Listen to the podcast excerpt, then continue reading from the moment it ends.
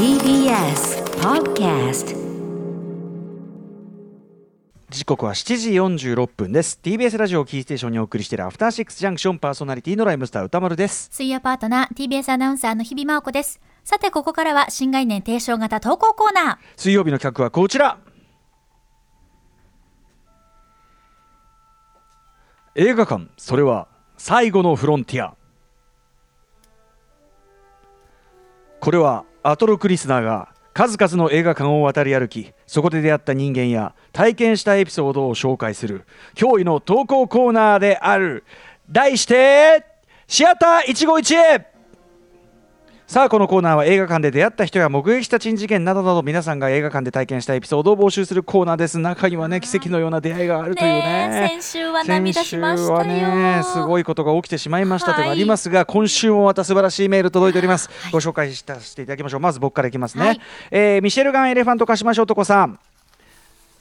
先日木のシネマみなとみらいへ、えー海辺の映画館キネマの玉手箱を見に行きましたね、小林信彦監督遺作となってしまいました、えーチケットをカウンターで買った時ふと上映スケジュールを見ると見逃していた映画が海辺の映画館の上映が終わる5分前から始まります。あるあるある、えー予告編が長ければ見れるかもと次のこれ見れるとしたら本編見れますかと聞くと予告も5分なので少し間に合わないかもとスタッフさんが教えてくれました。悩む私あでもエンドロールで出ちゃえばいいかなと考えがよぎった瞬間そのスタッフさんがこう話しかけてきましたただ本作はこれ海辺の映画館ね。海辺の映画館はエンドロールに語りがあるんですよ。そうだ俺は何を考えていたのだ。あの大林信彦の遺作だぞ。エンデロールに何かあるかないかではないだろう。なんてバカな考えを。休みが少ないからなるべくたくさん映画を見ようとするがゆえ過ちを犯しかけた私はそのスタッフさんの寂しいことを考えないでよととも取れる、えー何気ない一言に目が覚めましたですが次にやる映画はもう上映が終わりそうだったのでエンドロールを見てその映画が数十秒見れないことを覚悟しチケットを買いました、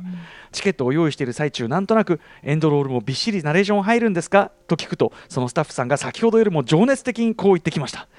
エンドロール最後までナレーションがあるんです。今作はそこまでが一つの作品なんです。多分この人まだエンドロールで立とうとしてるなと思われたのでしょう。ですがその明らかに映画をこの作品を愛する熱量のこもった言葉そもそも映画館的には1人分の入場料が減るかもしれないのにもう俺はあんたに惚れたよ。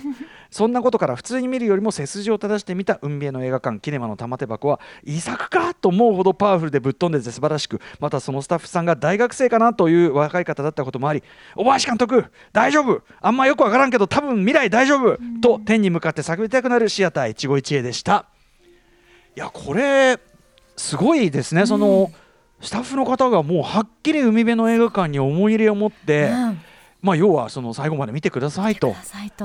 これね最近だとさその例えば MCU ねマーベル・シネマティック・ユニバースの最後にあのおまけがつくからあのこの作品はエンドねクレジットの後にも映像がつきます。ご覧くださいかなんかさ、うんうんもう字幕でこう出たりするん。じゃないね。俺あれはあれで逆にねなんかそのいやいやいやその エンドクレジット後につくやつなんて別にそのおまけだし、うんうんうんうんなんかそれ見なきゃどうしようもないみたいなことじゃないっていうかさ、うんうんあの最後まで座ってた人へのご褒美みたいなことだからなんかあのいなんかあんまりこういうのが立つのも粋じゃねえなみたいに思ってたし、ね。あとそもそもエンドロールをずっとあのなんていうのかな律儀律儀に付き合う必要は、俺は基本的には一般の観客の皆さんはないと思ってるので、うんうんうんあのエンドロールが長くなったのはもうもっぱら本当にあの映画産業の側のもう都合の話なので、とは思っているんですがやはり確かに海辺の映画館もう最後の最後までもう大林さんの語りがずっとね続くんですよそれはもう本当に遺言ですからこれはじ、ね、結果としては。ということでそれをさこう映画館のスタッフが踏み込んでるじゃない。すごいも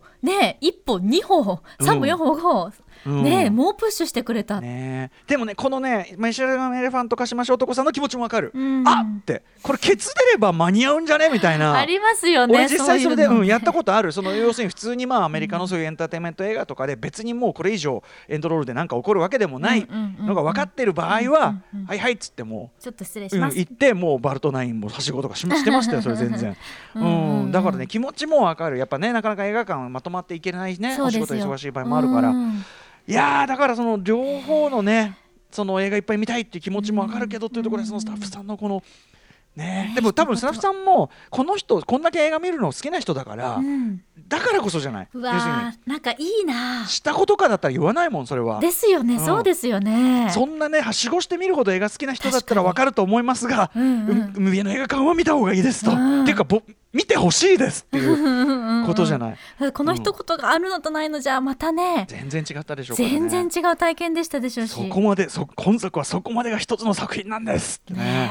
え熱いないいな。こういう人が一人でもいるとその映画館通いたくなっちゃいますよね。やっぱね人ですよね、うん。あの先週起こったねあのね。なんだえっと藤沢中央のね話もそうだけどやっぱり人ですよねそれも映画館のね。ねえはい。血が通う場所なんだうな。ん。もう一回いけるかな？はい行きましょうね。行ってみましょう。はい参ります、えーラジオネーム本名北沢さんのシアター一期一会です。あれは高校3年生の冬のことでした。僕は神奈川県の端っこから2時間近くかけて横浜の高校に通っていました。その日は学年全体で高校の近くのスケートリンクに行くという課外授業でした。2時間かけて滑れないスケートをしに行くのか、朝からそういう気持ちでした。高校生活も終わりかけ、なんか毎日だるくてつまんねえなという気分だったように思います。電車には乗りましたが、やる気は出ません。乗り換えの駅に着きました。その時、そうだ、学校をサボって映画を見ようとふと思いました。突然の自分のナイスアイディアに嬉しくなり、ウキウキ気分で電車を降りました。突然の非日常にさっきまでの憂鬱な気分だったのが嘘みたいです。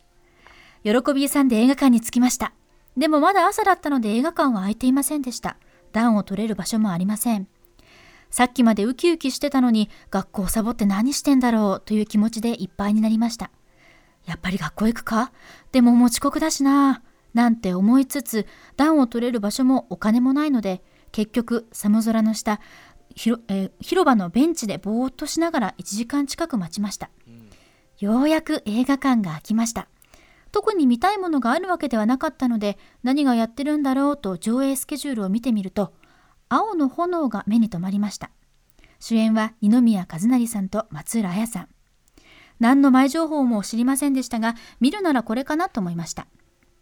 二宮くんが作中で自分と同学年であること同年代であること舞台が海老名からほど近い湘南だったということもあり逃げ場なく追い詰められる二宮くんに感情移入して見ることができ青の炎は心にドスンと重く響きました。最後も本当に切なくなるラストでした。先日歌丸さんもおっしゃっていた通り山本関西さん演じる父親がとても怖くて嫌な感じでした。最後の電気のシーンの演技も壮絶で忘れられません。この映画で二宮くんって演技がうまいんだなぁと感じたのを覚えています。数年後に公開された硫黄島からの手紙を見に行くきっかけにもなりました。学校サボって何やってるんだろうなんて思ったりもしましたが映画館を出る頃には学校サボってよかったなと思ったのでした。いやー映画館って本当にいいものですね。いやーこれね、あのもちろんね学校サボっていく推奨するわけじゃないですよ。いけませんよ。それは、いけませんがサボっていく映画は最高だからね。いやーやってみたかった。ねまあこれあのね日比さんはねあの、結構ねあの母校の関係者のね 校長先生とかも聞いてるって話だからあまりあんまりダメです。いい学校。ですね双葉いい学校。横浜双葉いい学校。ありますけど。これね例えばうん。分かるよ。だからそのね学校をサボって見るやつはその背徳感とかも相まってですよね。やっぱりね強烈なね印象に残るしやっぱりね数倍面白くなりますよ。だって、うん。特別だもん、ね。空間が特別ですもの。そうだうね、ん。このだからちょっとそのさいいやサボろうって決めた瞬間の高揚感と、ね。でもあれ時間が合わないで中ぶらりんのこの時間とで映画館に落ち着いてってところの流れもいいし、まあ、見たのがねちょうどその本当に思い入れしやすい「ホラーの炎」この間ちょうどねあの山本関西さんの訃報にあのね際して私もお話ししましたけど、はい。はい、蜷川幸雄さんの監督作品でね、でもすごくいいすごくいい作品なんで、うん。まあ、なんていうかなその本当に少年がねあの追い詰められてってしまう話だからそのせ心情的もあったっていうのもあるでしょうしね。私そのサボりであれで言いますと私もはあの母が聞いてる可能性があるので あんまりあれですけども受験期えにえやっぱどうしてももう今日はやる気しねえと思って、うんうん。えっと授業だったか模試だったか忘れたけどブッチして もしぼ模試はまずい気がするけど でも本当にああもうブッチブッチっつってうんうん。あの飯田橋の笠草というね今パチンコ屋になりましたけど映画館に2本立てでね1本目忘れて忘れて1個忘れたけどまあ1個はそのテリー・ギリアムの宇宙世紀あ未来世紀ブラブラジルという映画があってまあディストピアものなんですけどまあ労働省の時も見てたんだけどええ。はい見に行ってこれはあの完全に要するに現実から逃避する男のあ話なのであバッチリあーなんかいろんな意味でね 印象に残ってますねその結構ねいいな面白いんだサボってみるの、うん最初はしませんけどね いやー映画館って本当にいいものですねということでははいいまだままだ募集してます、はい。宛先歌丸アットマーク tbs.co.jp までです。ぜひお待ちしております。以上、シアター一期一へお送りしました。After Six Junction.